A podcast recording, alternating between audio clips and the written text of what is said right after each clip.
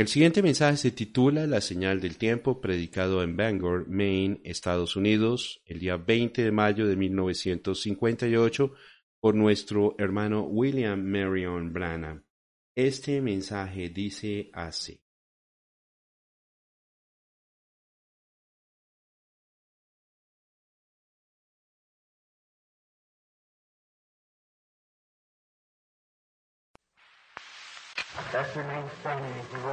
Permanecemos de pie por un momento mientras oramos. Señor, te damos gracias por tu bondad y misericordia, por todo lo que has hecho por nosotros. Te estamos agradecidos y recibe nuestro agradecimiento. Y oramos Dios que se pueda hacer algo en estos próximos servicios que sea la base de un gran avivamiento que recorra esta región. Concédelo, Señor. Nosotros sabemos que eso no está al alcance del ser humano, solo tú puedes hacerlo, Señor Dios.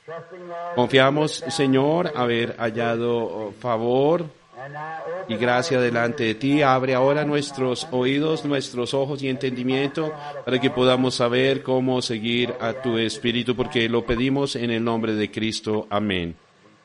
Pueden tomar asiento.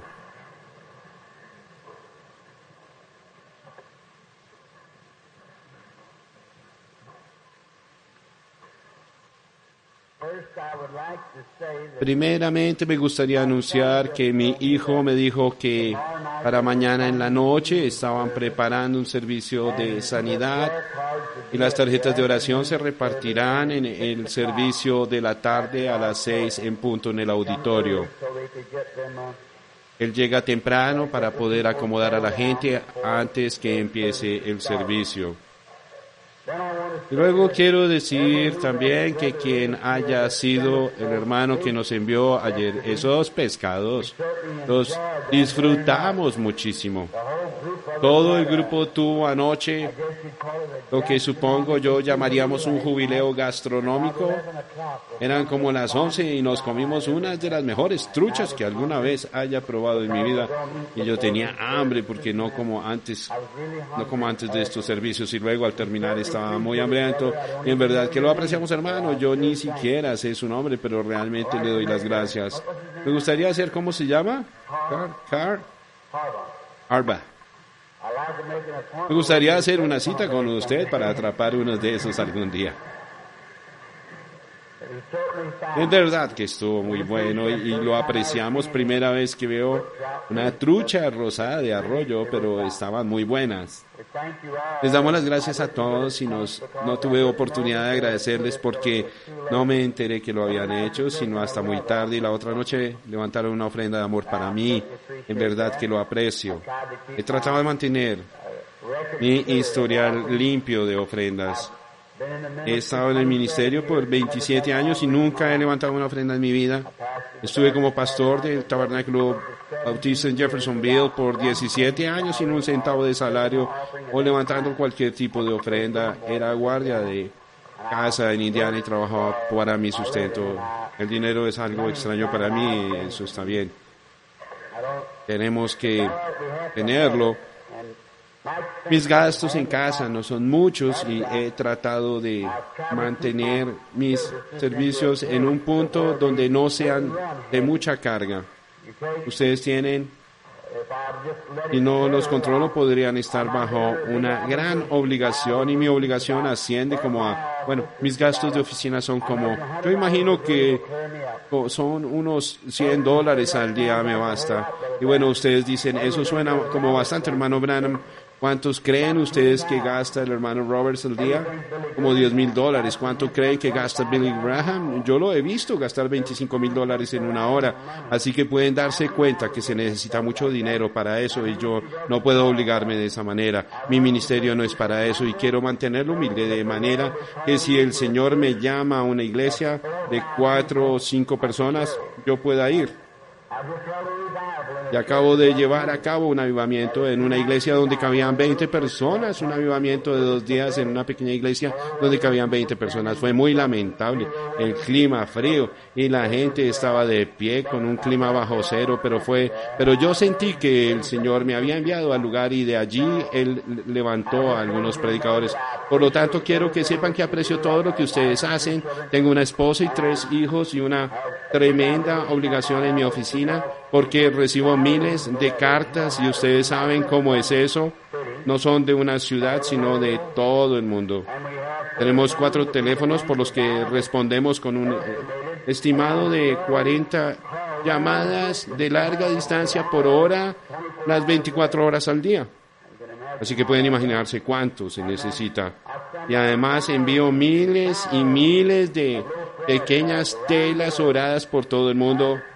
Y no estoy mucho tiempo en casa, más sin embargo oro por esas telitas. Ahora, la carta que si desean recibir una, con mucho gusto se la enviamos, solo a la, todo es gratis, no tenemos nada, no tenemos programas radiales ni en, la televisión, lo único que tenemos es el Señor Jesús y Él bendice eso. Nosotros hemos venido para hacer una bendición para ustedes y no quiero sus direcciones porque para mí es difícil pagarles a, secretarias que respondan las cartas, pero todo es, y si quiere una de esas telitas, nosotros oramos por ellas y las enviamos por millares por todo el mundo. Con todo gusto le mandaremos una, tan pronto podamos se las haremos llegar. Miren, solía decir muy a menudo que la tormenta nunca es tan fuerte, la lluvia nunca cae tan a prisa, la noche nunca es tan oscura que no puede venir a ayudarles. Bueno, ahora tengo que tener cuidado al decir eso porque son demasiados. Pero en cualquier momento que pueda hacerles un favor o hacer algo para ayudarles y hacerles la vida un poquito más fácil, un poquito más dulce, es por eso que estoy aquí y me encantaría hacerlo. Ahora recuerden el servicio de clausura de mañana y realmente les agradezco por lo que han hecho por nosotros. La ofrenda que han recogido, todavía no sé cuánto fue, no me lo han dicho, pero será usada para el reino de Dios de acuerdo a mi mejor conocimiento. Y todo eso no tengo que usarlo. Cada centavo que recibo y que no uso de inmediato, Dios sabe que va directamente a los campos misioneros tan rápido como se pueda, porque sé que siempre estoy en lo correcto y yo sé lo que se necesita en las misiones. Estamos cumpliendo órdenes generales. Ir por todo el mundo y predicar el Evangelio a toda criatura. Y yo ciertamente quiero ser un buen administrador de lo que el Señor me ha dado.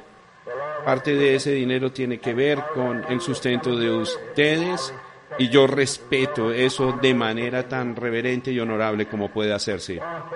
Quiero mostrarles algo, siendo que mi esposa no está aquí, puedo contárselos. Ella por lo regular me critica mis pequeños trucos, ustedes saben. Recuerdo una noche que llegué a casa e hice una cosita que ella siempre recuerda me estaba cambiando de ropa en la habitación y vivíamos en una casa de dos habitaciones y me había quitado el uniforme, lo usaba con unos pañuelos grandes rojos, ustedes hermanos saben, para andar en el bosque.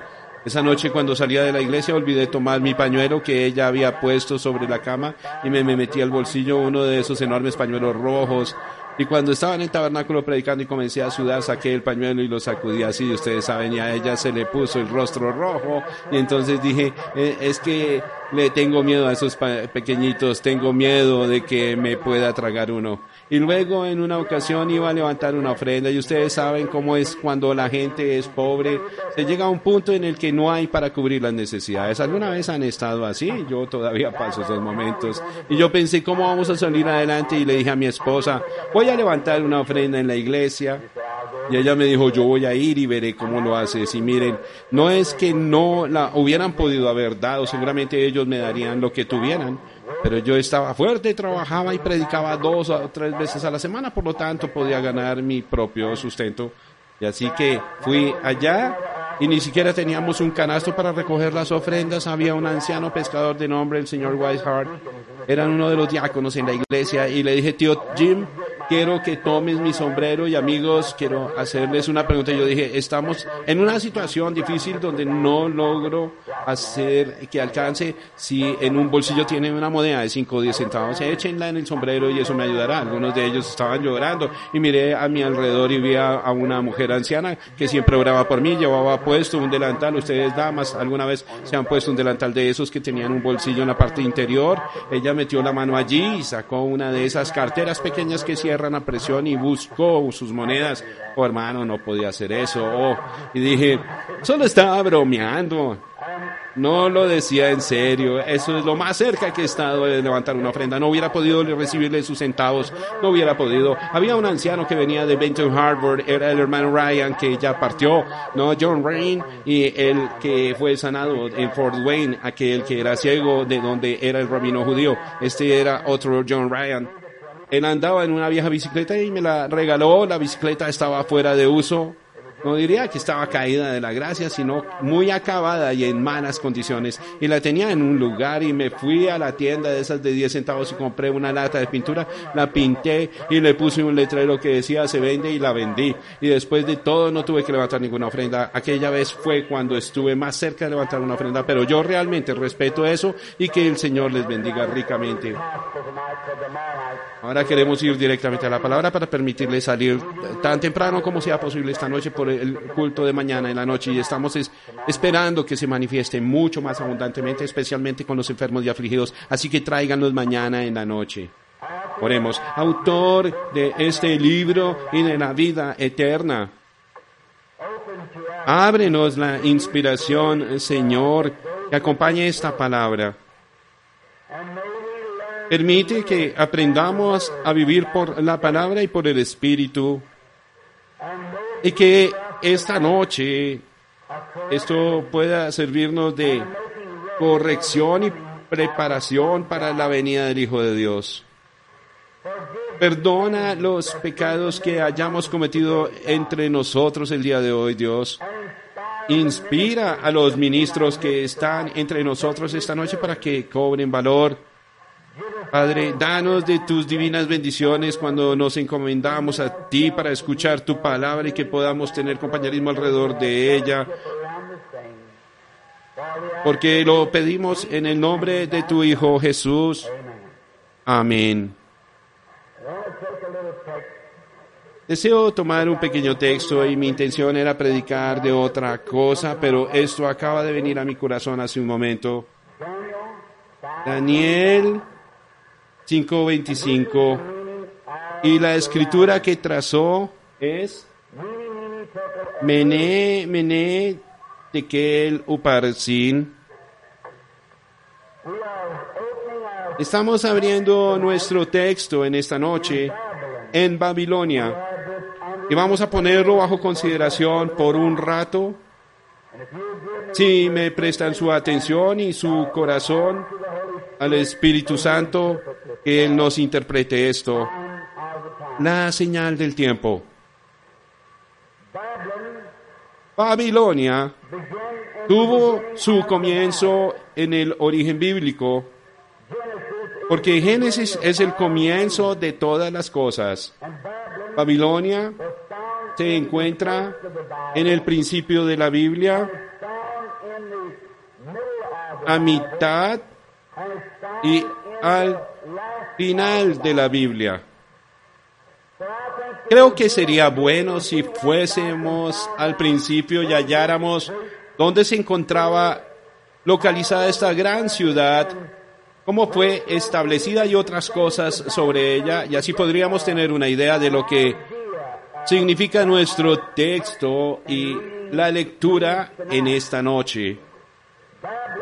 Babilonia se localizaba en el valle de Sinar y fue construida por Nimrod, quien era uno de los hijos de Cam. Y la ciudad de Babilonia era la ciudad más grande de aquel mundo conocido. La palabra Babilonia tuvo primero como significado la puerta del paraíso. El segundo lugar fue llamada confusión, que a su vez significa descarriada. Y la ciudad es un gran lugar. Todas las naciones circunvecinas le pagaban tributos. Babilonia les cobraba impuestos a todas. Luego se convirtió en una ciudad muy malvada e indiferente. Nos relatan los historiadores que esta se extendía por 120 millas por todo alrededor de la ciudad. Eso nos daría 30 millas por cada lado. Y las calles de Babilonia, normalmente en el pasado, no hacían las calles muy anchas, las hacían angostas. De la misma manera en Oslo, eh, donde no hace mucho fui a la parte principal de la ciudad. Y las calles eran tan angostas que un automóvil apenas podía pasar por allí porque fueron hechas para carrozas antes de que hubiera automóviles. Se nos cuenta que las calles de Babilonia medían 200 pies de ancho y las puertas de la ciudad eran de bronce sólido y medían unos 80 pies de alto.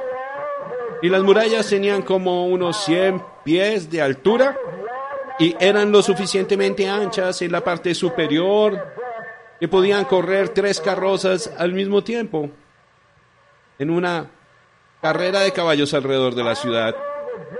Esta gran ciudad también tenía jardines, jardines enormes a todo lo largo de las murallas.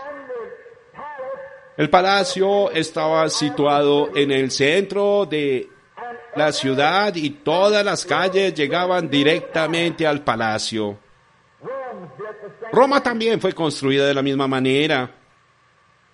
Y por eso en nuestra Biblia se le llama Babilonia moderna. Y todos los caminos llevan a Roma, todas las calles llegaban al palacio. El palacio había sido construido donde el río Éufrates se desprendía del Tigris e irrigaba todo aquel gran valle de Sinar. Era un gran país muy rico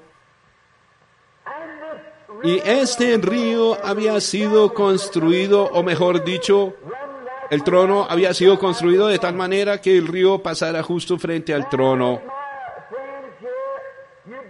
Miren, si mis amigos que están aquí, que son lectores bíblicos, entienden que ese fue el patrón del trono celestial. El río de la vida fluye del trono de Dios en el gran jardín. Así que pueden darse cuenta esa era una versión pervertida de la gloria. Esta ciudad pertenecía, fue diseñada y construida por Satanás, igual que los otros reinos del mundo que son regidos o gobernados por Satanás. Ahora sabemos que nos es duro creer que nuestra nación sea así, pero la Biblia dice que así es. Todos los reinos del mundo pertenecen al diablo y él es su gobernador. Fíjense cuando Satanás le mostró a Jesús los reinos del mundo y dijo, Satanás dijo, todos son míos y hago con ellos lo que quiero. Si te postras y me adoras, te los daré a ti. Jesús sabía que llegaría a ser el heredero de ellos en el milenio, así que le dijo, apártate de mi Satanás. Cuando Jesús se apodere de sus reinos, guardaremos las armas y nunca más tendremos guerras. Ya no tendremos más peleas, problemas, enfermedades, pesares, ni muerte. Eso será cuando Cristo se apodere de los reinos de este mundo y se siente en el trono de su Padre, el trono de David, para regir a las naciones. Pero hasta ese momento tendremos guerras y rumores de guerras, pestilencias, terremotos, enfermedades, pesares y pecado. Pero esta gran ciudad,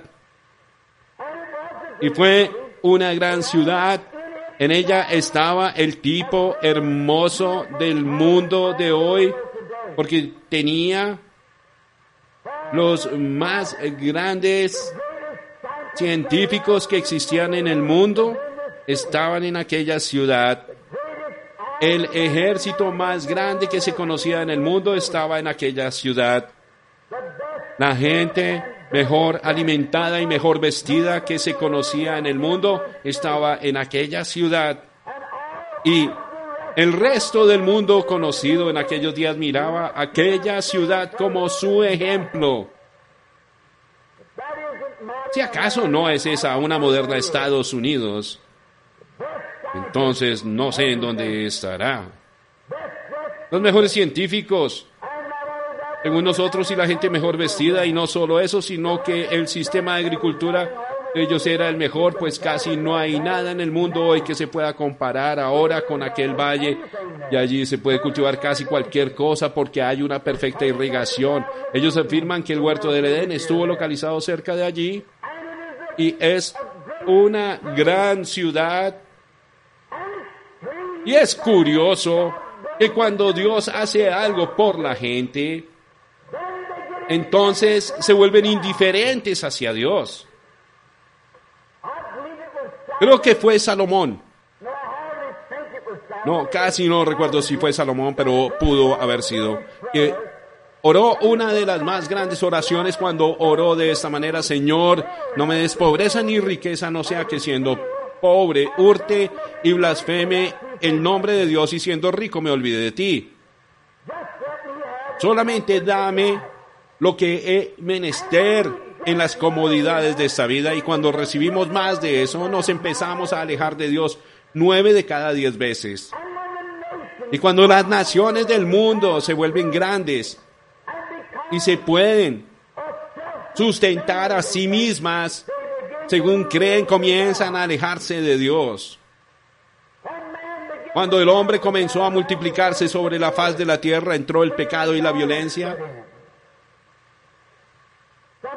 Algunos de ustedes que viven aquí, en esta pequeña y encantadora ciudad en la que viven, para mí es difícil hablarles del pecado y demás cosas que hay en esas grandes ciudades como Chicago, New York y Los Ángeles. Recientemente, mientras viajaba en avión a Los Ángeles, tomé un periódico que la aeromoza me dio en el avión y me di cuenta que cada noche se cometen 185 mil crímenes, perdón, 185 crímenes mayores en la ciudad de Los Ángeles. 185 crímenes mayores. Y la inmoralidad iba en aumento.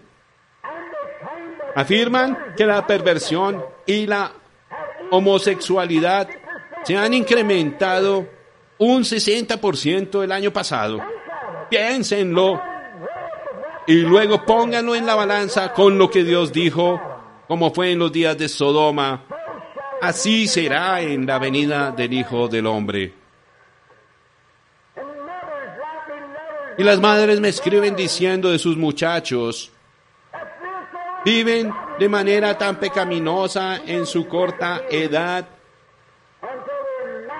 Estos adolescentes estafadores al punto que sus cuerpos naturales y demás están tan contaminados y pervertidos, de manera que viven unos con otros en las habitaciones de hoteles y otros lugares. Ustedes no se dan cuenta de la condición que está este lugar. Es un millón de veces peor de lo que ustedes pueden imaginarse. Eso no lo escuchan ustedes en la radio ni lo ven en los periódicos. Claro que no. Uno tiene que ir a verlo para poder entenderlo. ¿Qué produce eso? Recientemente estuvimos en una reunión en Suiza y qué gente tan indiferente. Nunca había visto tal. Oh, eran muy religiosos. Los domingos en la mañana uno podría creer que el milenio había comenzado por las campanas que hacen sonar donde quiera durante horas.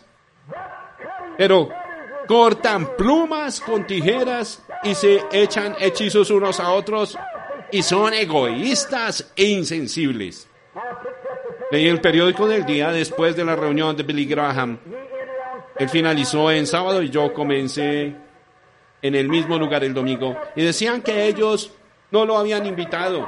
decía que él tuvo que quedarse en el mejor hotel que había en la ciudad, que cuando él se dirigió al púlpito, lo hizo como si estuviera en una exhibición en vez de un púlpito, sin ninguna arruga en su ropa. Él se había hecho un manicure en su cabello o lo que sea, esa cosa que ondula su cabello. Y decían que movía sus brazos como un fantástico vendedor de jabón americano y dijeron que el perfume que traía podía olerse a 10 pies de distancia. Yo sabía que después me tocaba a mí, ¿qué dirían de mí? Fue peor que eso, dijeron que yo era un adivino muy pulido. ¿Por qué? Esa es la condición de un país que ha alcanzado un lugar donde pueden vivir en el lujo y no han tenido una guerra desde el tiempo de Arnold von Winkelfield Reed. Y cuando cruzaron la frontera hacia Alemania, donde fueron derrotados completamente, llegaron arrastrándose en humildad. Estaban listos. Visitamos Finlandia, donde aquel niñito fue resucitado entre los muertos. Son una gente amable, deseosa de recibir a Cristo. Aún sus cantos son en nota menor porque fueron aniquilados cuando Hitler ametralló a aquel grupo de hombres y acabó con el país en unas 24 horas. En las calles hay mucha gente. Son mujeres, jóvenes viudas. Todo era con sinceridad. Luego regresé a Suiza. Oh, son indiferentes. Discúlpenme la expresión, pero el término americano es presumido. Hay que alejarse de las calles. Con grandes bailes en las calles y demás casi toda la noche. Allí lo tienen. Cuando prosperan, se olvidan de Dios. Esa es simplemente la tendencia de los países y esa fue la misma cosa que sucedió aquí en Babilonia. A pesar de que conocían algo distinto, porque mucho tiempo antes de eso habían vivido en avivamiento durante el tiempo del rey Nabucodonosor. Tuvieron en Babilonia un ministerio sobrenatural, antes de eso nosotros también. Entre ellos ocurrieron señales y maravillas. Una mañana Dios libró a tres jóvenes de un horno ardiente. También echaron al profeta en el foso de los leones. Pero los leones no se lo comieron. Conocían lo sobrenatural, conocían de Dios, pero estaban despreocupados porque estaban concentrados en sí mismos y eran autosuficientes. Y más o menos a eso mismo hemos llegado hoy, autosuficientes. No necesitamos nada más. Oh, la Biblia dice, eres pobre, cuitada, miserable, ciega, desnuda y no lo sabes. En esta edad en la que estamos ahora viviendo. Ahora, noten, en aquel tiempo, con aquellas enormes murallas que ninguna nación podía pasar, estaban completamente fortificados. Aparte de eso, tenían el ejército más grande del mundo y tenían las mejores carrozas, los mejores lanceros y los hombres mejor entrenados. Y por eso se sentían como si podían vivir de la manera que quisieran. Y esa ha llegado a ser la condición de este país. Ahora recuerden, yo amo a esta nación. Es mi país.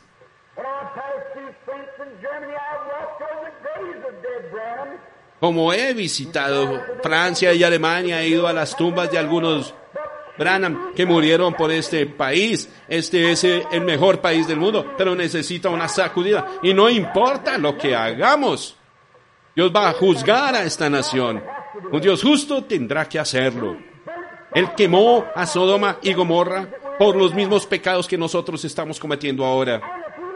Y si Él nos deja sin castigo, para poder ser un Dios justo tendría que resucitar a Sodoma y Gomorra y pedirles perdón por haberlas quemado.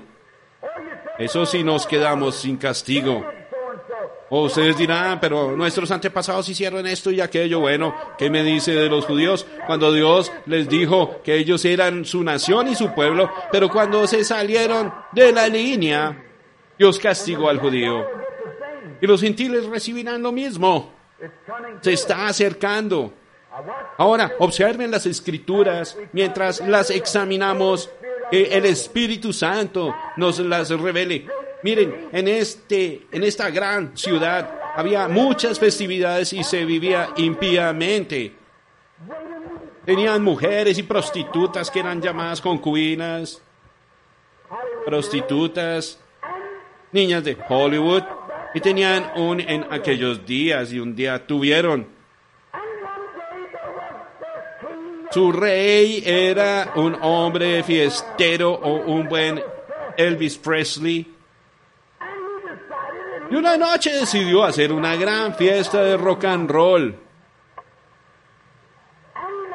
Preparó todo y envió las invitaciones y las celebridades de su reino porque había dicho, nada puede molestarnos. Esas historietas que cuentan por allí sobre ciertas cosas son boberías. Comamos y bebamos y estemos alegres. Tengamos un gran tiempo. Somos modernos y debemos vivir a la manera moderna. Cuando ustedes viven de la manera moderna, viven a la manera infernal. Miren nuestro día moderno y compárenlo con eso. Así que él dijo, tendremos una gran fiesta en uno de estos grandes jardines que tenía. Así que puedo imaginármelo preparando todo. Él lo hizo parecido a estas transmisiones modernas. Él se lo llevó al palacio y envió las invitaciones. Todas las jóvenes, las madres jóvenes buscaron a alguien que les cuidara a los niños porque habían sido invitadas a esa fiesta. Y allí estarían todos los soldados y la iban a pasar muy bien, igual como la América moderna. Y entonces me las puedo imaginar preparando sus vestiditos con escotes enfrente y atrás. Y ustedes saben cómo los usan para ir a las fiestas y los llaman vestidos de noche.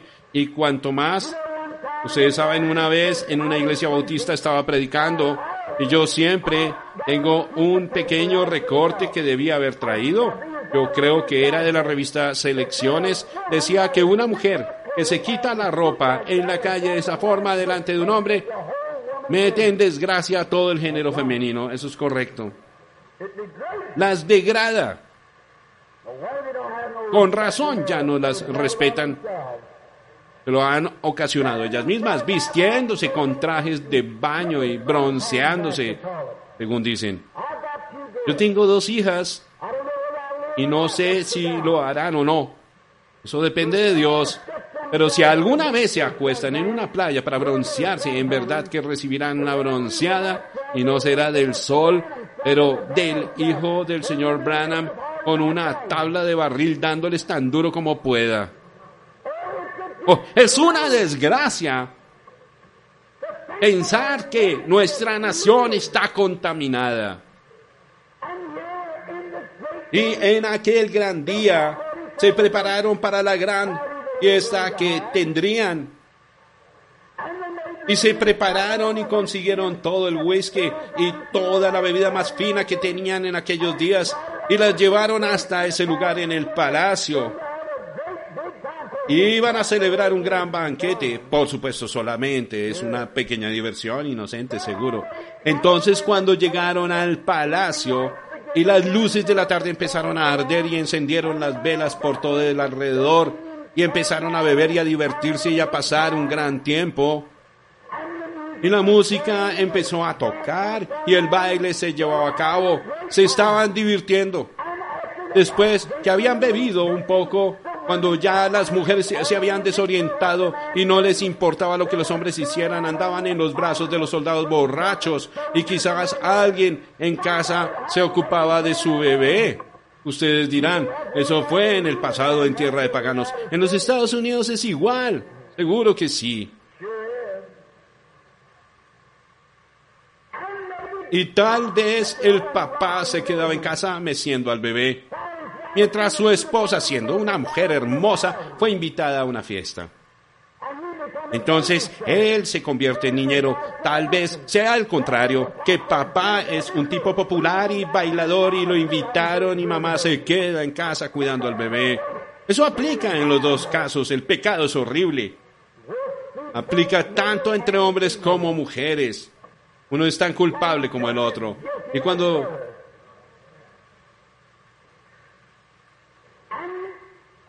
y cuando la fiesta estaba en todo su apogeo y con todos los adornos y un moderno Arthur Guthrie comenzaba a decir chistes, ustedes saben, así que se divertía, las mujeres cantaban y se alborotaban y ellos creían que estaban a salvo, tenían todo lo que necesitaban, tenían su propio sustento.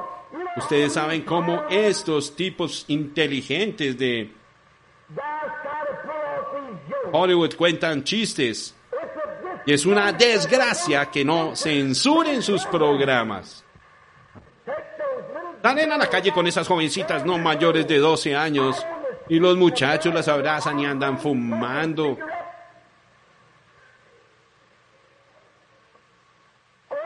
Se pasean por la calle tratando de imitar alguna ramera de Hollywood. Y los niños de Estados Unidos de América les pueden decir más de Wyatt Earp de lo que pudieran hablarles de Jesucristo.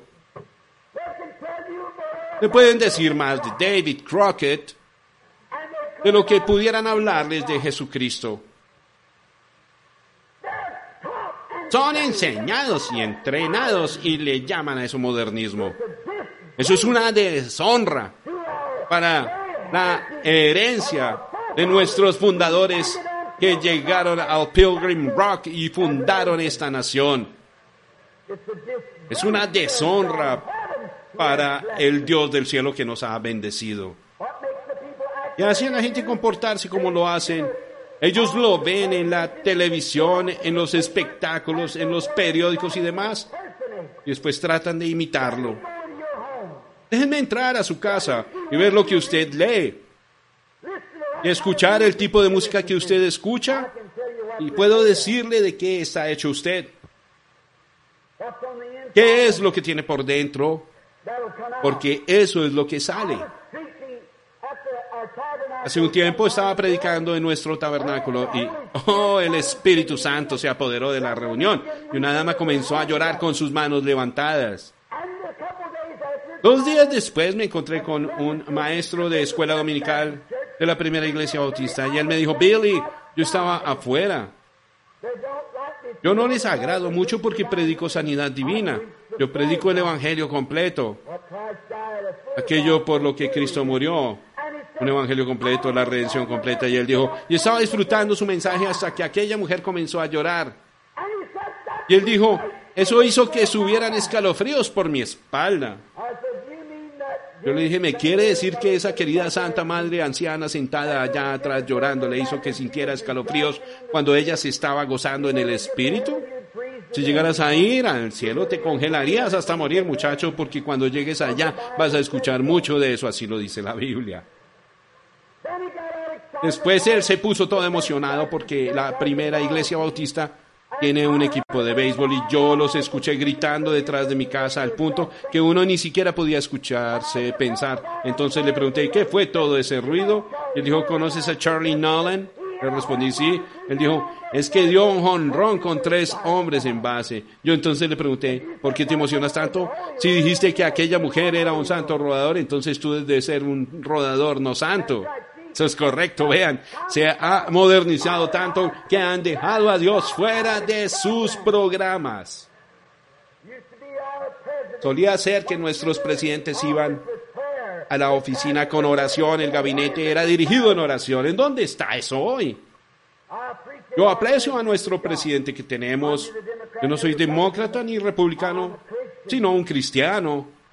Pero yo aprecio al señor Eisenhower, pero si ponen a un Eisenhower en cada condado de este país, no los haría retornar. Vamos de cabeza como el toro y estamos condenados al juicio y hemos cruzado la línea entre la misericordia y el juicio. Hacia allá vamos, vamos directamente a eso y ellos sabían también. Sabían muy bien lo que tenían que hacer y nosotros también, pero tenían un montón de predicadores que les decían que aquellas cosas habían quedado atrás hacía mucho tiempo con su abuelo Nabucodonosor. Y mientras estaban en esa gran celebración con rock and roll, divirtiéndose, ustedes saben, este muchacho del Hollywood moderno, ustedes saben como P. Picker Ernie, allá tenían unos que querían contar chistes, así que querían contar unos chistes sobre la religión. Ustedes saben cosas como es el predicador calvo, algo por el estilo. Quería contar algunos chistes sucios. Y después mandaron a buscar los vasos santos, los cuales ahora ustedes son los vasos santos del Señor, para hacer un chiste con ellos. Y él dijo, busquemos esas cosas y bebamos un poco de vino en ellos. ¿Alguna vez han visto gente que solo quieren hacerse pasar por listos? ¿No es así nuestro país? Le escupen a uno en los pies solo para mostrarles que pueden hacerlo y lanzan una bocanada de humo y si uno dice está errado que usted fume, entonces ellos le dicen, oye, ¿eres tú el predicador que predica en contra de fumar? ¿Qué te parece esto? Pareciera que ustedes se van a quemar muy pronto.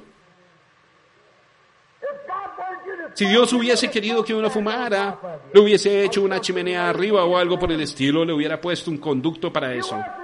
Pero usted no fue hecho para eso. Eso es una hierba del diablo.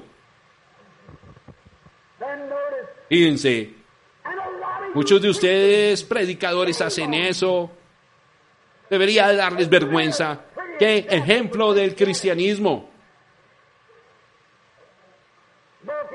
Fumando cigarrillos y ustedes diáconos fumando cigarrillos. Casados tres o cuatro veces y luego son diáconos en la casa del Dios viviente. Si acaso no es eso una desgracia. Con razón estamos en, el, en un caos. Con razón las mujeres usan esos vestidos de moda y pantalones cortos y cosas como esas porque es que tienen predicadores y diáconos así. En vez de ser una comisión de Dios para ellos, solo significa un boleto de comida. Noten. Y cuando él los tenía todos de esa forma, las mujeres sentadas en las piernas de los soldados y estaban bailando en grupo en el oeste, lo llamamos holgorio.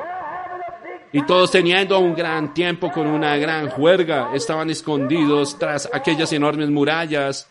Nada podía hacerles daño. Y puedo ver a aquel bromista moderno ponerse de pie, ustedes saben, en la transmisión para contar un buen chiste religioso, como los vasos de la casa del Señor para burlarse.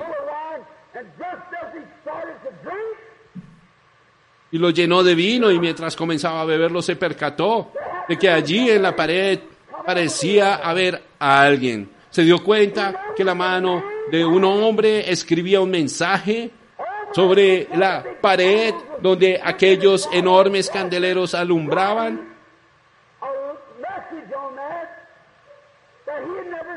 Pero él nunca había visto tal escritura. Me puedo imaginar el momento en que iba a beber y ve aquellos, sus ojos se les saltaron, las rodillas se pegaron una con la otra y él fue estremecido completamente, seguro que sí. Aquel Elvis moderno. Dice la Biblia que sus rodillas golpeaban una contra la otra y parecía que se le iban a romper los huesos. Va a venir un tiempo que sacudirá todo seguro. Uno de estos días, solo observen, no falta mucho. Y en aquel entonces él tuvo una gran sacudida. Y de repente ocurrió que una pequeña Jezabel de cara pintada miró y dijo, ¿Qué es lo que sucede? Y entonces ella se conmocionó. Y él entonces pensó, bueno, un momento. Nadie puede entrar por esas puertas porque allí están los guardias. Nadie puede pasar por encima de las murallas. Las tenemos iluminadas. Pero Dios puede mirar hacia abajo y Dios aborrece el pecado. Él ama al pecador, pero aborrece el pecado. Él ama a los Estados Unidos, pero aborrece su pecado. Él ama a su iglesia, pero aborrece el pecado que hay en ella y no ha cambiado. Los espíritus no mueren. Los mismos espíritus que estaban en aquella gente están en esta gente hoy. El diablo se lleva a su hombre, pero no su espíritu. Dios se lleva a su hombre, pero no su espíritu. Recuerden, El espíritu que estaba sobre Elías vino sobre Eliseo, después en Juan el Bautista. El Espíritu Santo en Cristo descendió. Aquellos fariseos y maestros del día de Jesús. Véalos hoy, fíjense en aquellos gentiles de Babilonia y vean el comportamiento de estos gentiles hoy. Despierten antes que sea demasiado tarde para despertar. Me temo que ya es tarde y ahí estaba él. Y él nunca había visto algo como eso. Oh, ustedes dirán, llamen a todos los presbíteros de distrito y todos los pastores y obispos y a los cardenales y al papa. Tráiganlos a todos. Estos hombres llenos del Espíritu lo van a entender. Y cuando trajeron a todos los obispos y cardenales y los pastores y al papa y los juntaron a todos en el lugar, no sabían nada de las lenguas desconocidas ni de las cosas espirituales. Nunca habían oído algo como eso. Tampoco sabido de un idioma como ese. Ellos dijeron, no sabemos nada de esas cosas. Porque lo único que sabían eran sus credos y el libro de las oraciones y sus teologías. Y si acaso no es ese el mismo patrón de la iglesia americana de hoy en día, si no es así, no sé qué es. No saben nada de lo sobrenatural, no les importa para nada lo sobrenatural, ni creen en lo sobrenatural. Lo único que saben es si son presbiterianos, bautistas, metodistas, pentecostales y demás. Eso es todo lo que saben. Algunas veces no saben más de Dios que lo que sabe un otentote de una noche egipcia. En esa condición están, así como fue ayer, es hoy. Pero creemos estar seguros mientras seamos bautistas. Me refiero a mi propia iglesia, me imagino que está bien. Mientras seamos bautistas estamos bien. Ustedes nunca estarán bien hasta que nazcan de nuevo. Podría pertenecer a todas las iglesias bautistas del mundo e irse al infierno como una ave a su nido o como cualquiera del resto. Y fíjense ahora lo que sucedió. Y todos estos obispos y cardenales y demás no pudieron entender qué era esto sobrenatural. Entonces todos se conmocionaron, todos ellos. No sabían qué hacer. Se estaba llevando a cabo lo sobrenatural y nadie tenía la respuesta. Bendito sea el Señor Dios. Hoy está ocurriendo lo mismo y no tiene la respuesta. Hay una escritura en la pared y no tienen la respuesta. El país está todo conmocionado. Pensamos que teníamos los mejores científicos, pensábamos que teníamos lo mejor de todo y allá está un satélite de unas dos toneladas dándole vueltas a este lugar esta noche y no sabemos nada al respecto. ¿Qué dijo Billy Graham hace unas semanas? No hay nada que impida que Rusia nos dispare por forma satelital de aquí a la mañana. Nada lo impide. Están tan adelantados a nosotros al punto que es una vergüenza. ¿Qué dicen los científicos de esto? El otro día vi cuando los entrevistaban y dijeron, deberíamos avisarle a la gente o guardar eso para nosotros. Les preguntaron, ¿qué tiene que decir al respecto? Y uno de ellos dijo, no hay nada que les impida hacerlo. No nos cuentan a nosotros sus secretos. Y una noche de estas ese satélite podría ir. ¿Qué impediría que unos seis de ellos se elevaran y descendieran directo a los Estados Unidos, digamos, con esas armas de hidrógeno? No podríamos detenerlas. Nos diría muy bien, ríndanse o se convertirán en cenizas. ¿Qué ocurriría? Esto puede suceder antes del amanecer y no estaría en desacuerdo con la Biblia, sino que la cumpliría. Las naciones ya están listas para eso. Y la escritura no está en la pared ahora, pero está en los cielos donde Jesús dijo que estaría. Habrá señales arriba en el cielo. Los corazones de los hombres desfallecerán. Estarán desconcertados. Habrá angustias de las gentes confundidas a causa del bramido del mar. Nunca antes en la historia habíamos tenido olas tan enormes como las que tenemos ahora. Vean lo que ocurrió en Chicago el domingo pasado y a lo largo de toda la costa. La perplejidad del tiempo, la angustia entre las naciones, la escritura está en la pared. Y el regreso del poder del Espíritu Santo a la iglesia. El profeta dijo, habrá un día que, escuchen con atención ahora que no se les vaya a pasar por alto. El profeta dijo, habrá un día que no será ni noche ni día, pero en el tiempo de la tarde habrá luz. ¿Cómo viaja la civilización? Siempre lo hace de este a oeste. La civilización más antigua es la China. Hemos llegado donde se juntan el este y el oeste. Ojalá tuviéramos más días para predicarles sobre cuando el este y el oeste se juntan. ¿Cómo comenzó el cristianismo y la civilización en su pequeño país? Con el derramamiento del Espíritu Santo, la aparición del Señor Jesús y con señales y maravillas aconteciendo y después las luces se apagaron. Ha sido un día sombrío que ni es de día ni de noche, que es lo suficiente para decir que hubo una Biblia y enseñarla como una cosa histórica, algo que sucedió allá atrás, pero sin poder, con solo lo suficiente para unirse a la iglesia y eso es todo. Es tan sombrío, no tienen la suficiente luz, pero Él prometió que cuando el sol se ocultara en el oeste, habría brillar, haría brillar la misma luz que había brillado en el este la haría brillar sobre las- los del oeste. Oh, aquí está. El Señor Dios ha venido con el poder del Espíritu Santo y está mostrando las mismas señales y maravillas que le mostró a la gente del este hace dos mil años. Ha estado nublado y oscuro, pero en el tiempo de la tarde habrá luz. Estamos en el tiempo del fin.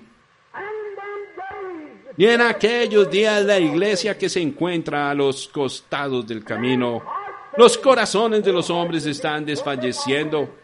Hay más enfermedades cardíacas que no, no son mujeres sino hombres. Él nunca dijo que los corazones de las mujeres sino de los hombres.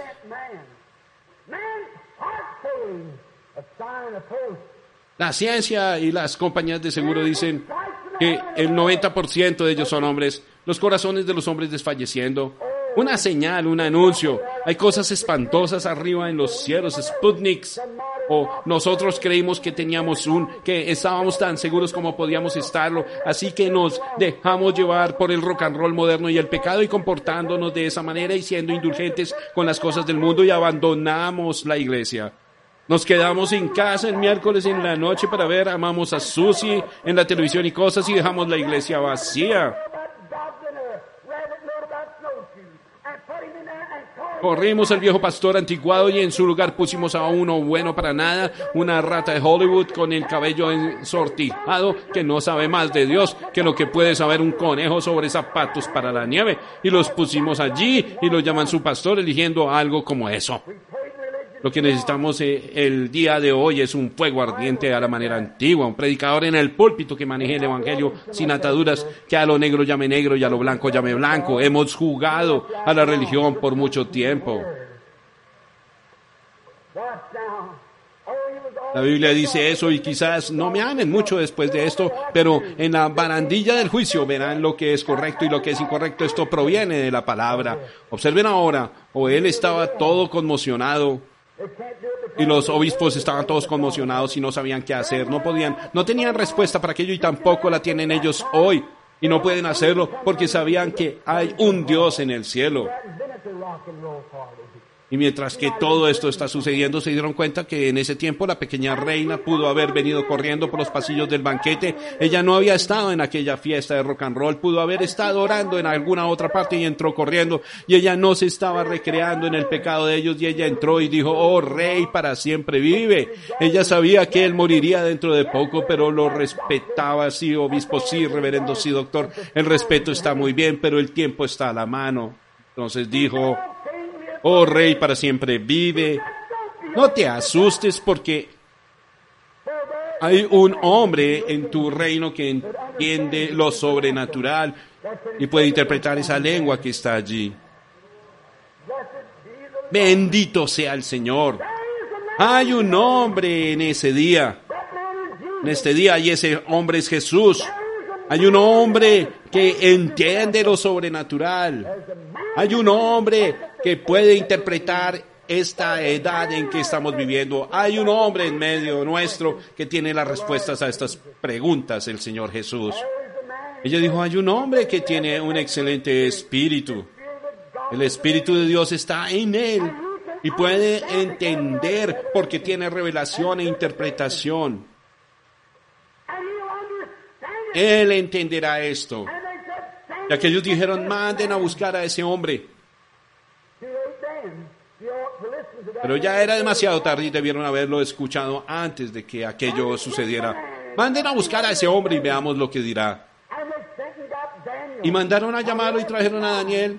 Ahora ellos no estaban ciegos, habían pisoteado las enseñanzas de Daniel. Habían pisoteado su poderosa predicación y las señales y maravillas que él había hecho y seguían viviendo en pecado. Si eso no es estos modernos Estados Unidos, no lo he visto. Habían pasado por encima aquel predicador anticuado y de ser necesario lo ponían hasta en la cárcel. Desháganse de ese fanático, no lo queremos. Le pasaban por encima aquello y realmente lo aborrecían y le ponían todo tipo de nombres malos como Santo Rodador o algo así, decían. Nosotros no tenemos que tolerar eso porque tenemos una iglesia que tiene sentido común. Pero ¿tendrá el Espíritu Santo? Es la pregunta. Así que le habían pasado por encima las enseñanzas de Daniel y así que no sabían ahora qué cosas eran estas. Y algunos de nuestros predicadores hoy han omitido. Hace mucho leí un artículo, lo tengo anotado en mi libreta, que decía que los predicadores en los Estados Unidos hicieron una encuesta para ver quiénes creían en la venida literal del Señor Jesús y el 78% de los predicadores de Estados Unidos negaron un regreso literal del Señor Jesús. Una Babilonia. Y hubo más que negaron el nacimiento virginal. ¿Cómo esperan edificar la iglesia del Dios viviente sobre unas ruinas y cenizas de Sodoma como esas? Jamás funcionará. Amigos, usted se preguntará, ¿por qué es tan duro usted, hermano Branham? He venido aquí con un propósito y ese es asentar las bases para un avivamiento. Pero hasta que no regresen al aserradero no tendrán un avivamiento. La iglesia tiene que limpiarse y empezar de nuevo sobre el fundamento de Cristo. La roca sólida. Todos los demás terrenos denominacionales son arenas movedizas que pasarán. Pero me temo que por poco sea demasiado tarde. Está desplegado en el cielo. ¿Qué fue lo que dijo Daniel? ¿Qué piensan ustedes que dijo ese santo profeta cuando se paró frente al rey? El rey dijo, te diré lo que voy a hacer, Daniel. Tengo entendido que tú puedes dar interpretaciones, que puedes interpretar lenguas desconocidas y de igual manera que puedes tener revelaciones y visiones. Daniel, si llevas a cabo un avivamiento aquí para nosotros, te daremos todo el dinero que quieras. Cualquier Daniel moderno habría caído en eso inmediatamente. Pero Daniel respondió, guarda tus dones para ti. Ese es un hombre de Dios. Tú no vas a poner como obispo sobre estos tipos. Yo no quiero ser obispo ni tener un doctorado. Yo quiero seguir siendo Daniel en la voluntad del Señor. Y si muchos de ustedes predicadores dejaran de hacer énfasis en esos títulos de doctores, obispos, presbíteros y demás, y si volvieran a ser un hermano y siervo de Cristo y juntaran a su iglesia, sería mejor.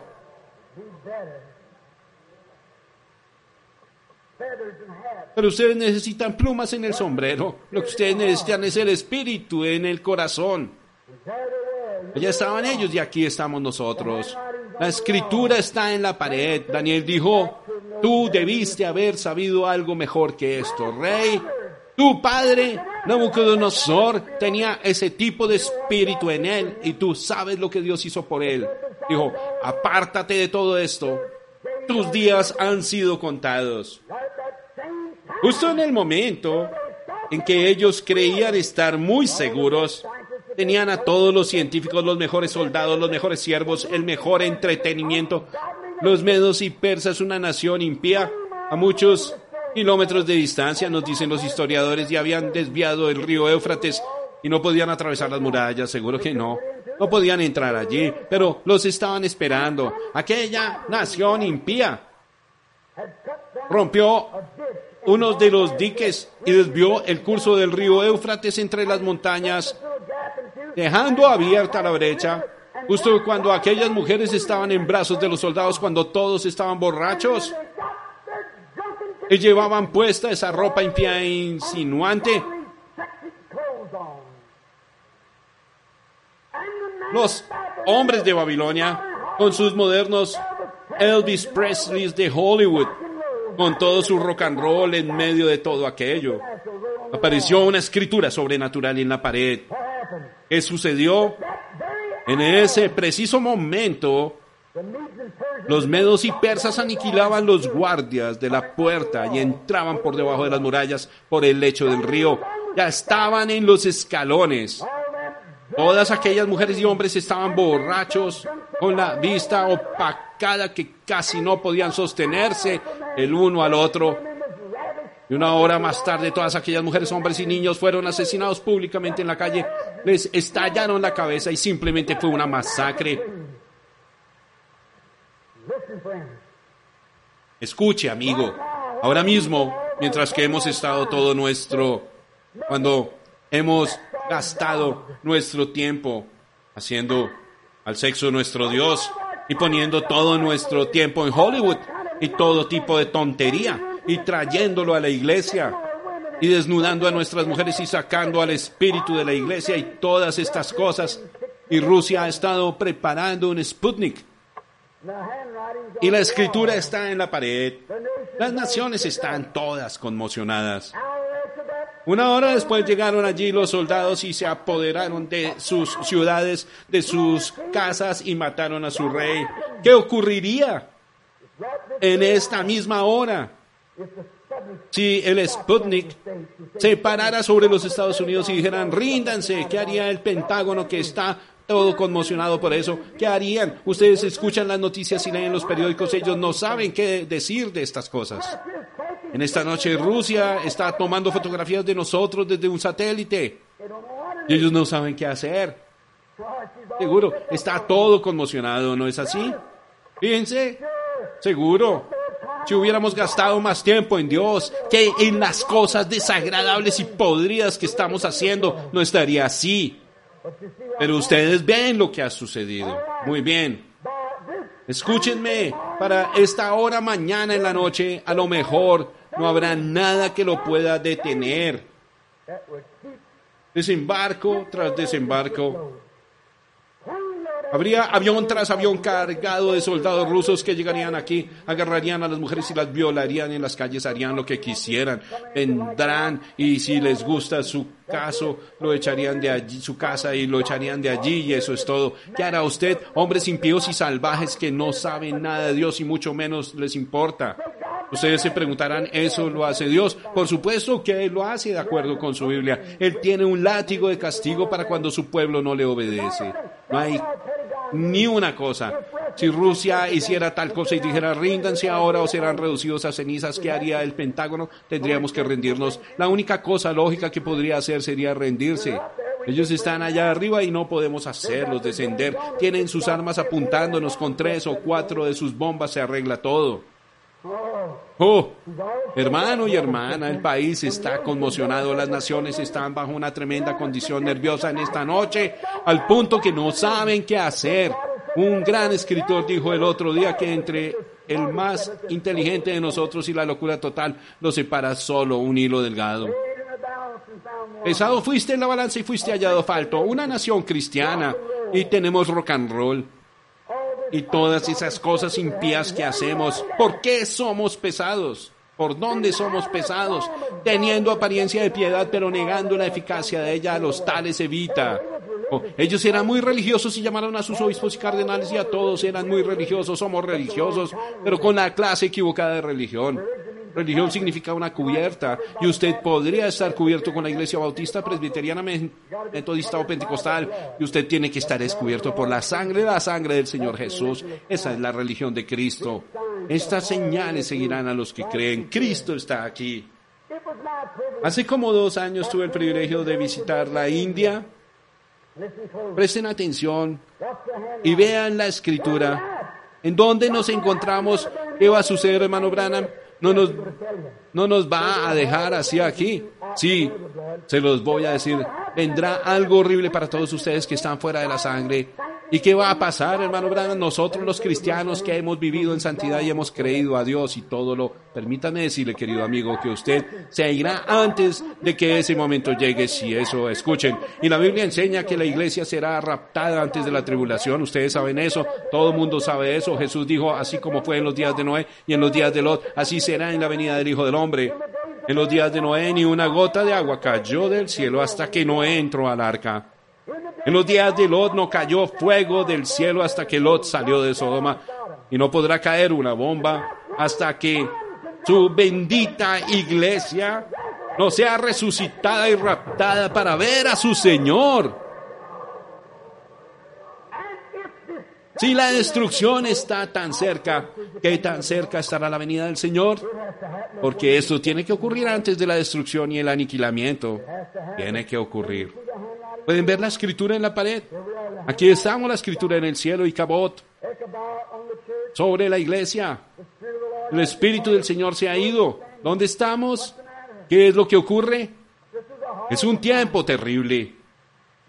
Noten, cuando fui a la India, tomé un periódico. El arzobispo de la iglesia metodista y muchos otros se reunieron allá conmigo. Leí un periódico y tenía algo escrito en inglés que decía, debe ser que ya cesaron los terremotos. Y antes del gran terremoto, ustedes se enteraron de eso aquí, el que estremeció la India hace como dos años. En la India no construyen cercas como nosotros aquí, sino de piedras y edifican unas torres altas alrededor de las cercas donde viven y todo el ganado se acomoda en el lado oeste para que el sol no les pegue durante el día y las aves construyen sus nidos en las murallas, pero un día antes que ocurriera ese terremoto, todas las aves se fueron de los a los árboles.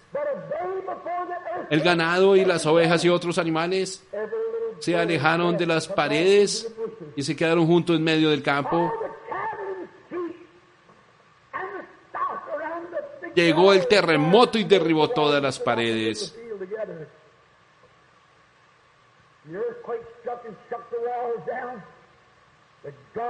Ese Dios que le dijo a las aves y a las abejas que se metieran al arca, todavía vive el día de hoy. Y si Dios por su espíritu puede hacer que una pequeña ave y una oveja y una vaca se alejen de la destrucción, cuanto más lo hará con su iglesia cuando vemos que la destrucción se acerca. Mi hermano, hermana, aléjense de estas murallas modernas de Babilonia. Se van a caer un día de estos y ustedes serán sus víctimas. Salid de ellos, pueblo mío, y apartaos, dice el Señor, y yo os recibiré, y me seréis hijos e hijas, y yo seré vuestro Dios. Estamos en el tiempo del fin. La escritura está en la pared. Dice Icabot sobre la iglesia. El Espíritu del Señor se ha alejado. La iglesia se está preparando. Salgan, sepárense, apártense. Vayan hacia la salvación de Dios y quédense en Cristo hasta que la hora de su ira haya pasado. Las señales y maravillas de su pronta venida están ahora a la mano. Su espíritu está aquí. Me siento... Espero que no me juzguen como fanático si lo soy. No me había dado cuenta. Yo creo que soy un siervo del Señor Dios. Y después de que estas cosas tremendas que les he dicho tocante al tiempo del fin, recuerden, Jesús prometió que aparecería aquí al final de la edad gentil y que haría la misma cosa que hizo cuando él mismo se representó ante los judíos. ¿Cómo lo hizo? Al discernir sus pensamientos y diciéndoles dónde habían estado y cosas por el estilo. ¿Es eso correcto? ¿Cuántos saben que eso es la verdad? Esa fue la última señal antes de la destrucción. En esta noche aquí está el mismo Espíritu Santo el mismo Jesús en forma del Espíritu Santo se ha tomado su fotografía, la columna de fuego. Toda esta cosa científica está hoy igual como en los días de Babilonia, otra vez de nuevo esta noche. Vamos en el tiempo del fin. Él lo sabe todo sobre usted. ¿Lo creen? Ahora, antes de pedirles que rindan sus vidas a Cristo, no se repartieron tarjetas de oración, van dos noches de que Billy no las reparte. Lo vamos a hacer mañana en la noche, pero siento que Dios quiere mostrarles que Él está presente para que puedan escapar de lo que viene. Aléjense de estas modernas murallas de la religión, amigos. Salgan y tómense de Cristo.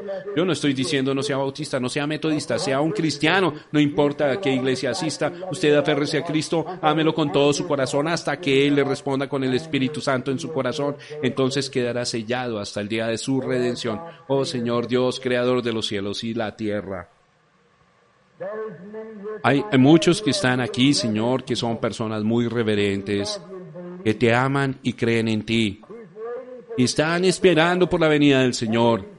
Pudiera ser que haya unos aquí que son indiferentes, otros que es la primera vez que escuchan. Oh Dios bendito y eterno, concédenos más abundantemente de lo que hemos pedido. Haz ahora como hiciste después de haber resucitado. Hazlo ahora como lo hiciste antes de ser crucificado. Que tu espíritu esté sobre nosotros, Señor. Haz esta noche como hiciste con la mujer que tocó el borde de tu vestidura y luego fue y se metió entre la multitud. Tú preguntaste, ¿quién? Me ha tocado, todos lo negaron, pero tú la buscaste y hallaste la que tenía tal enfermedad y le dijiste que su fe la había sanado. El mismo Dios que le dijo a la mujer junto al pozo que ella había tenido cinco maridos, ella dijo, paréceme que tú eres profeta, sabemos que cuando el Mesías venga, él hará estas cosas. Y Señor, tú nunca hiciste eso frente a los gentiles en tu día. Los gentiles han tenido dos mil años de esta Babilonia moderna, pero la escritura está en la pared. Señor, la ciencia lo puede ver, cada persona lo puede ver. Los periódicos, la televisión, la radio, todos lo están vociferando y no hay nada que podamos hacer. Allí está. Hemos tenido fiestas de rock como las de Belsasar. Y tú has mirado hacia abajo y has visto nuestros pecados, Señor. Ahora el juicio está a la mano, Señor. Permite que los pecadores huyan hacia la misericordia de Dios. Concédelo, Señor. Este corto mensaje yo no puedo hacer nada al respecto, Señor, porque no tengo la fuerza, pero permite que tu Espíritu Santo haga penetrar esto en los corazones de la gente para que puedan ver lo que realmente significa. Concédelo, Padre. Y ahora para darles a conocer que tú no has muerto, que tú todavía vives. El Dios que dio esta profecía todavía vive esta noche y confirma su palabra por las mismas señales con las que Él las confirmó en aquel entonces. Concédelo, Señor, porque por lo menos con dos o tres en el edificio, porque lo pedimos en el nombre de Jesús. Amén. Por favor, solo cinco minutos. ¿Qué son esas cosas que he estado diciendo? Las he tomado de la palabra de Dios. Yo sé que eso podría estar en desacuerdo con algún credo, pero yo no soy responsable por un credo, soy responsable ante Dios por la palabra de Dios. Está vivo el hermano Branham, tiene él la seguridad de que él hará que, que seremos salvos. Y Señor, él vive todas las otras religiones, aparte del cristianismo, son falsas. Ya sea la de Buda y Mahometana. Yo me he puesto de pie con la Biblia en una mano y el Corán en la otra y he desafiado a decenas de miles de mahometanos diciéndoles pasen acá y permítanme ver que cumpla una sola promesa.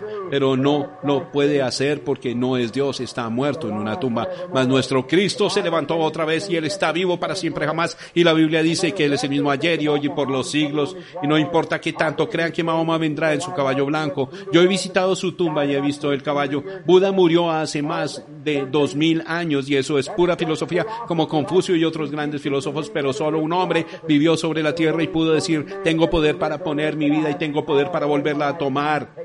Y aquí un poquito y el mundo no me verá más, pero vosotros me veréis. Porque estaré con vosotros y en vosotros hasta el fin del mundo. Las obras que yo hago vosotros también las haréis. Él prometió esas cosas. Y aquí estamos en el fin. ¿Creen ustedes que estamos al final de la edad?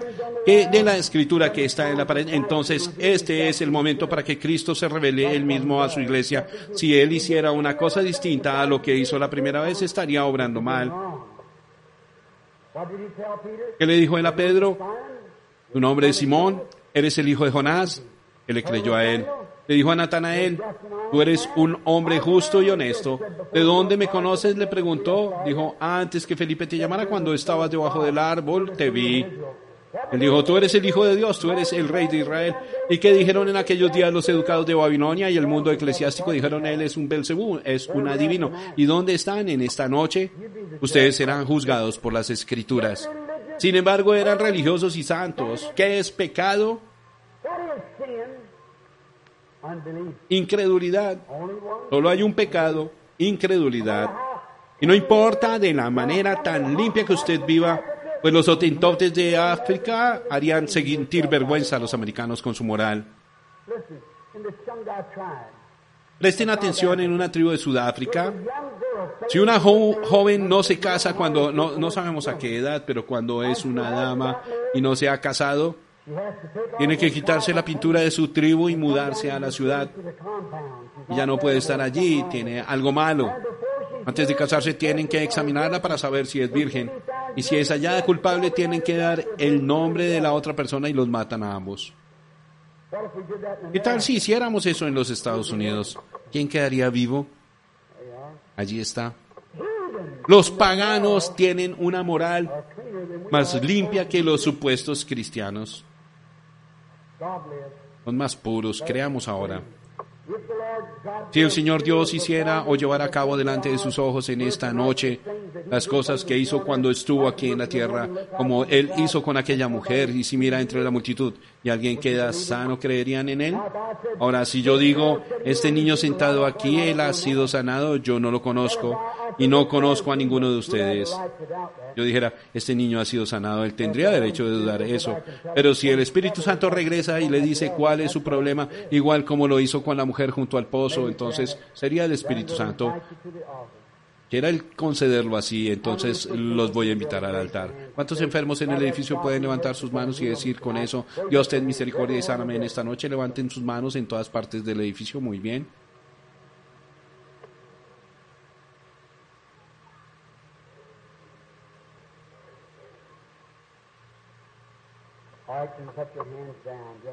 Ya pueden poner sus manos abajo. Solo estoy tratando de darme una idea de cómo nos encontramos. Entremos aquí y veamos si el Señor quiere que Él conceda amigos. Ahora recuerden, yo soy su hermano.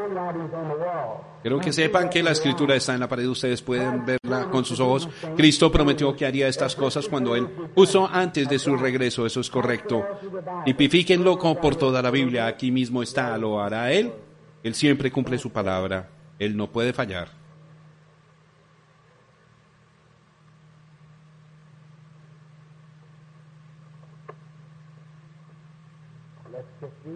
Solo seamos muy reverentes, estamos esperándote, Señor. Tú sabes que estamos aquí, somos inservibles sin ti. Te necesitamos, oh Dios. Ven, Señor Jesús, después de haber predicado en una forma tan dura a tu pueblo.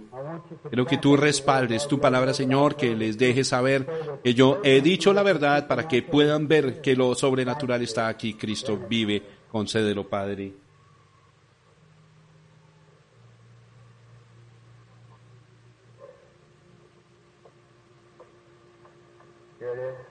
Aquí está. Hay un caballero, un caballero sentado en la esquina, está orando y lleva puesto un traje que parece de color café, usa anteojos y tiene el cabello canoso. Usted oraba así que ese sea yo. Yo no lo conozco, ¿verdad? Soy desconocido para usted. Si es así, levante su mano. El caballero que está de pie detrás de usted, estoy observando que la luz está sobre él.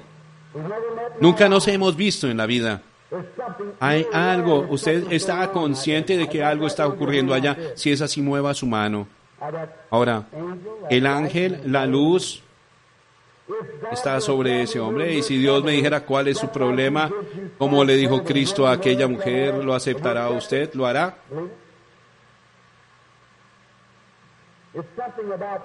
Tiene que ver con la sangre. Mm, No, no es así. Son las arterias. Tiene problemas en las arterias. Si es así, mueva su mano de esta manera. Usted es un buen hombre. ¿Cree usted que ha sido sanado? Si lo cree, mueva su mano de esta manera.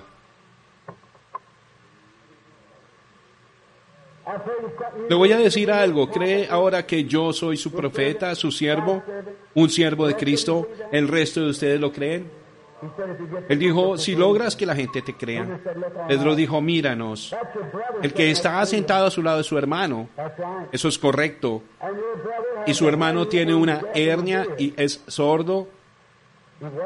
Lo era.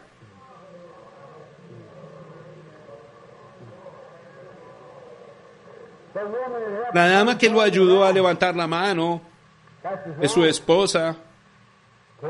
Es su esposa, correcto. Sí. Usted sufre de una condición asmática. Tose your mucho. Ambos vienen de otra ciudad.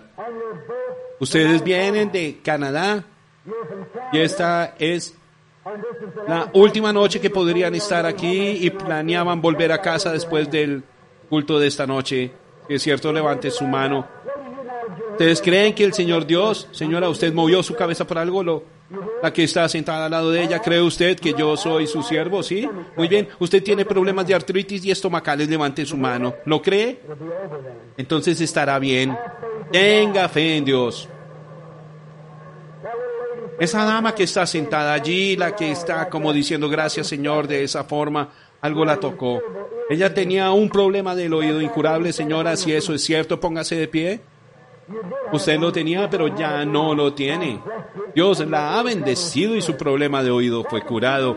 ¿Qué fue lo que hizo ella? Ella nunca me tocó a mí, ella tocó al sumo sacerdote, a Jesucristo, y Él está aquí, la escritura está en la pared para el pecador, Cristo está aquí para el creyente, ¿le creen a Él? Inclinemos nuestro rostro solo por un momento. ¿Cuántos quieren recibirle a Él ahora como su Salvador y su amado? Levanten sus manos. Podría decir yo, Señor, yo, Señor. Miren que todo el edificio y en los balcones, yo, Señor. Yo sé que tú estás aquí. Puedo ver y sé que hay satélites en los cielos, que la escritura está en la pared y que esta nación está acabada. Todos estamos acabados. No queda nada. No hay esperanza fuera de Cristo. Yo te quiero, Cristo. Soy miembro de una iglesia, pero no he recibido el Espíritu de Dios en mi corazón. Ten misericordia de mí, oh Dios. Levanten sus manos ahora y si están ahora avergonzados pudieran ser demasiado tarde para que en la mañana para estar avergonzados levanten sus manos, díganle con el corazón Cristo te amo, Dios les bendiga y que de los que están en los balcones a mi izquierda levanten sus manos, Eh, Dios les bendiga joven, Dios le bendiga joven en la parte de atrás de aquí alguien más en este lado, si ahora tienen vergüenza, ¿qué harán cuando Él venga? ¿Qué tal del hombre que no vivirá para tomar otra decisión? Esta puede ser la última para usted. ¿Qué tal por aquí, miembro de iglesia? Tú que sabes que no estás bien con Dios o tu pecador, ¿te gustaría levantar tu mano y decir, Dios, ten misericordia de mí? Levante la mano hacia Él y Él lo escuchará y Él hará. Y Dios te bendiga, hijo. La Biblia dice, un niño los pastoreará. Hay gente sentada aquí que es muy mayor, pero eh, que han llenado sus corazones con esas revistas llamadas Historias de la Vida Real y con programas sin censura de televisión, al punto que sus corazones están tan enlodados y negros y oscurecidos que ya no se conmueven. Ustedes han cruzado la línea entre misericordia y juicio. Y ese pequeñito de corazón tierno levantó su mano y de esa manera, vergüenza les debería de dar la palabra de Dios, el juicio de Dios, el Espíritu de Dios. ¿Qué más podemos hacer? Pongámonos de pie.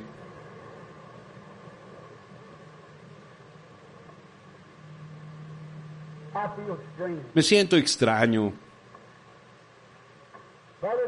Hermano, hermana, estoy haciendo lo mejor que puedo con la ayuda de Dios para sentar las bases. Lo que ustedes tienen que hacer aquí, si es que alguna vez hay un avivamiento, por lo menos si veo que queda aún una pizca de misericordia, será con ustedes gente de Nueva Inglaterra. Eso es correcto. Ahora créanme, si creen que soy su siervo. Y al menos que esta iglesia haya sido edificada sobre la roca de Jesucristo, con su poder, su Santo Espíritu y su sangre santificadora que limpia de toda impureza, estarán luchando contra el viento. Con cada uno de ustedes aquí, amigos, se necesita de todos nosotros juntos para que venga este avivamiento. Oremos y pidámosle a Dios que envíe un verdadero avivamiento a la antigua, que derrame su espíritu en Nueva Inglaterra y encienda los corazones de estos ministros en toda esta región, que puedan ser salvos tantos como se pueda. Podrían orar conmigo. Levantemos nuestras manos mientras le pido al hermano Clark y cada uno de ustedes en la forma que oran en sus iglesias bautistas, oren católicos, oren presbiterianos, oren pentecostales, oren, hermano Clark, usted diríjanos, Dios recibe la gloria. En el nombre del Señor venimos ante ti, Señor.